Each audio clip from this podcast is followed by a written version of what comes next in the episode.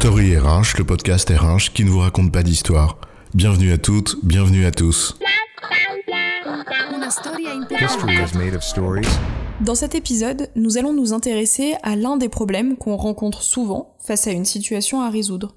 Comment identifier le véritable sujet à traiter?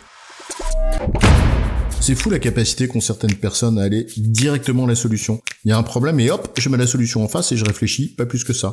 Et parfois, bah, ça crée un autre problème parce que je l'avais pas vu initialement. Et oui, d'où l'utilité des tests de non-régression en informatique, mais c'est un autre sujet. Combien de fois aussi un client, ton manager ou un interlocuteur t'a formulé une demande qui n'est pas le vrai problème à résoudre? Et hop, tu pars tête baissée pour satisfaire la demande, et in fine, tu ne résous pas le problème. Alors justement, pour ne pas foncer de tête baissée, il faut trouver le véritable problème à résoudre.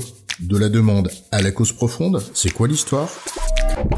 Le problème est simple à comprendre. La demande qu'on te formule n'est pas toujours le reflet du problème qu'il faut traiter. Il y a de multiples biais et écarts possibles entre les deux. Tiens, on va prendre un exemple. M'est arrivé il y a plusieurs années, je suis contacté par un grand cabinet de conseil pour répondre en sous-traitance à la demande de leur client. Leur client, qui est un directeur commercial d'une grande entreprise, est confronté depuis quelque temps à un turnover important de ses commerciaux et il formule la demande de revoir sa politique de rémunération en matière de salaire fixe. Bah, c'est normal, non? Les commerciaux quittent l'entreprise parce qu'ils ne sont pas assez bien payés. Ils peuvent gagner mieux ailleurs, donc ils partent. Et c'est une bonne solution que de réviser la politique de rémunération. Oui, c'est vrai, c'est possible, une politique de REM insuffisamment compétitive, ça peut être la cause, mais y a rien qui le prouve comme ça. Peut-être qu'il faut creuser un peu la question. Qu'est-ce qui nous dit que ce que tu imagines comme un décalage avec le marché en matière de rémunération, est-ce que c'est le même, tiens, par exemple, pour tout le monde? Est-ce que c'est le même entre les débutants ou les commerciaux plus expérimentés, par exemple? Qui nous dit que c'est un problème de rémunération fixe ou de variable ou les deux? Et qui nous dit qu'il n'y a pas d'autres raisons on peut aussi imaginer qu'ils démissionnent parce qu'il y a une pression insupportable là où ils sont. Oui, ou que leur manager est un sale con, par exemple. Et là, la seule manière de le savoir, bah, c'est de leur demander à eux. Hein. Enfin, en tout cas, ça mérite un minimum d'investigation avant de foncer tête baissée en augmentant les rémunérations. C'est la raison pour laquelle il convient donc d'essayer de passer de la demande à la cause profonde. En d'autres termes, faire preuve d'un peu de rigueur intellectuelle et d'honnêteté dans l'analyse du problème. La demande formulée peut en effet être très significativement entachée des biais du demandeur ou de certains intérêts qu'il évoque pas, par exemple.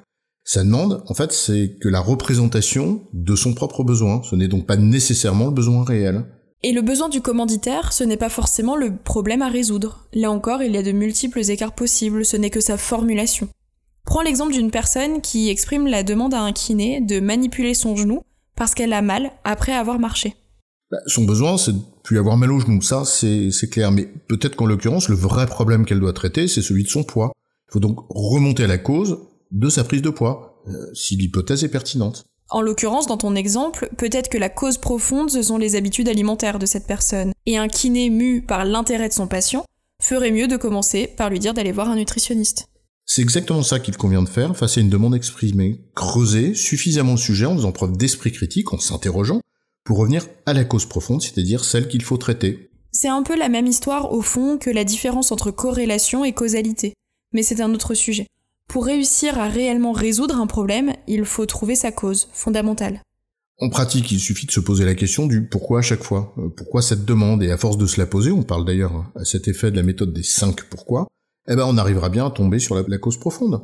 Sauf qu'on est confronté à une autre difficulté. C'est celle des jeux d'intérêt dans une entreprise qui conduisent à ce que chacun ne joue pas vraiment franc jeu. Il n'est pas rare qu'il y ait dans un projet des objectifs non avoués. Et c'est là où on doit être clair avec soi-même. Est-ce qu'on cherche à satisfaire la demande de celui ou celle qui nous l'exprime Ou est-ce qu'on cherche à résoudre un problème dans l'intérêt de l'entreprise? Et ça, ça nous renvoie à une autre notion, celle du bien commun. En d'autres termes, il ne faut pas s'arrêter à une analyse de surface, mais réfléchir, et ça sans faux semblant, car il y a rarement de solutions simples et toutes faites. Et dans le cas d'une relation client-fournisseur, Dieu sait que cette exigence de servir l'intérêt de l'entreprise cliente plutôt que de répondre à sa demande pour faire du chiffre, eh ben c'est très différenciant. Et cela pose donc la question de savoir, en tant que prestataire ou en tant que salarié, si tu t'autorises ou pas à questionner la demande qui t'est faite, et jusqu'où est-ce que tu vas? Cela renvoie, là encore, à un autre sujet, celui de l'autonomie. En résumé, face à un problème à résoudre, il ne faut pas se contenter de répondre directement à une demande telle qu'elle est formulée, mais il convient de chercher sa cause profonde en faisant preuve d'esprit critique et d'honnêteté intellectuelle. J'ai bon, chef? Oui, tu as bon, mais on va pas en faire toute une histoire. Story RH, le podcast RH qui ne vous raconte pas d'histoire. Retrouvez tous les épisodes sur storyrh.fr.